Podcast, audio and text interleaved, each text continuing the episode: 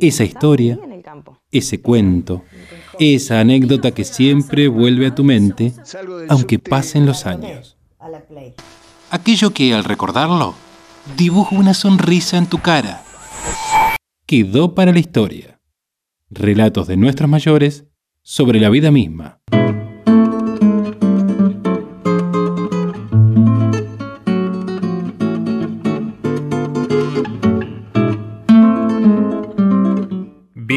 Al programa número 10 de Quedó para la Historia. Hoy, Mañanas Campestres. De este lado del mapa, en septiembre, llega la primavera y con ella muchas veces florece el amor. Por eso nos parece un buen momento para preguntarles qué recuerdos tienen en materia amorosa. Entre nuestros oyentes seguramente habrá quienes han encontrado el amor de su vida, quienes lo siguen esperando o quienes tuvieron más de un gran amor en el mes de la primavera, los invitamos especialmente a contar alguna anécdota romántica que hayan vivido en cualquier momento de su vida. ¿Se animan? ¿Cómo participan? A través de nuestro WhatsApp 11 32 44 7582 11 32 44 7582 o de nuestro correo electrónico quedó para la Hacemos este programa María Victoria, Florencia y yo, que soy Agustín Sosa, desde Buenos Aires, Argentina. Estamos a una semana del gran sorteo por dos noches de alojamiento en Villa Traful. Quienes aún no hayan participado pueden encontrarnos en Facebook como Quedó para la Historia Radio, buscar la publicación sobre el sorteo y seguir los pasos que allí se indican. En Quedó para la Historia, las personas mayores tienen la palabra. Y hoy es el turno de Elba, de Ciudad de Vita, provincia de Buenos Aires, quien nos relata una curiosa anécdota de vacaciones.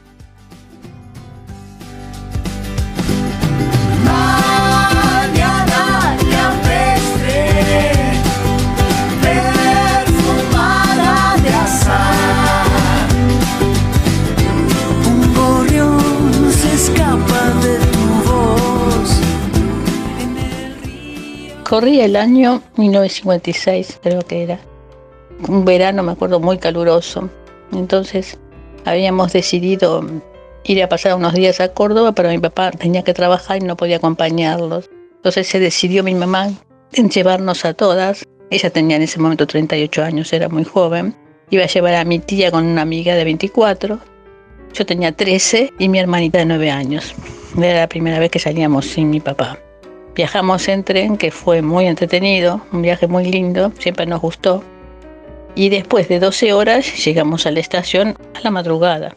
Nos quedamos ahí esperando en la estación, comprobábamos que no, nos esperaban del hotel que habíamos contratado, entonces empezamos a preocuparnos.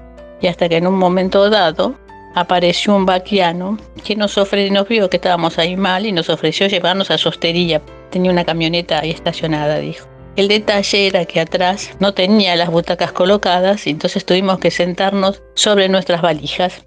Llegamos a la hostería y asustaba el sitio, era muy tétrico en la decoración y había, estaba muy poco iluminado. Entonces decidimos dormir todas en una sola habitación porque estábamos intranquilas.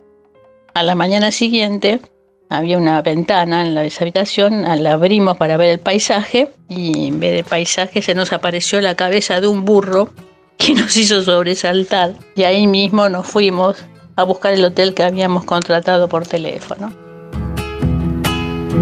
Por un caminito y piedra, el burrito cordobés, la siesta parece darle una paz que huele a miel. El arroyo canta, canta media voz. La tarde se ha dormido junto al sol por un caminito y piedra. El burrito cordobés.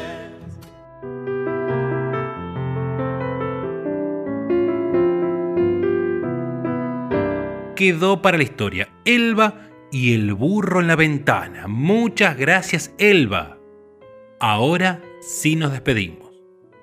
Hasta el próximo programa.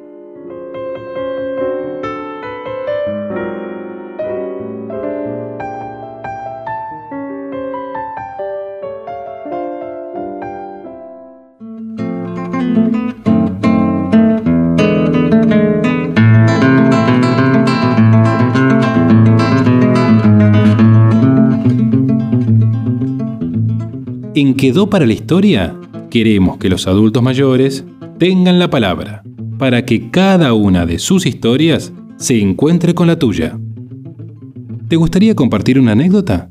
¿Un recuerdo? ¿Una vivencia? Contactanos al 01115 3244 7582. 01115 3244 7582. O búscanos en redes sociales como Quedó para la Historia Radio.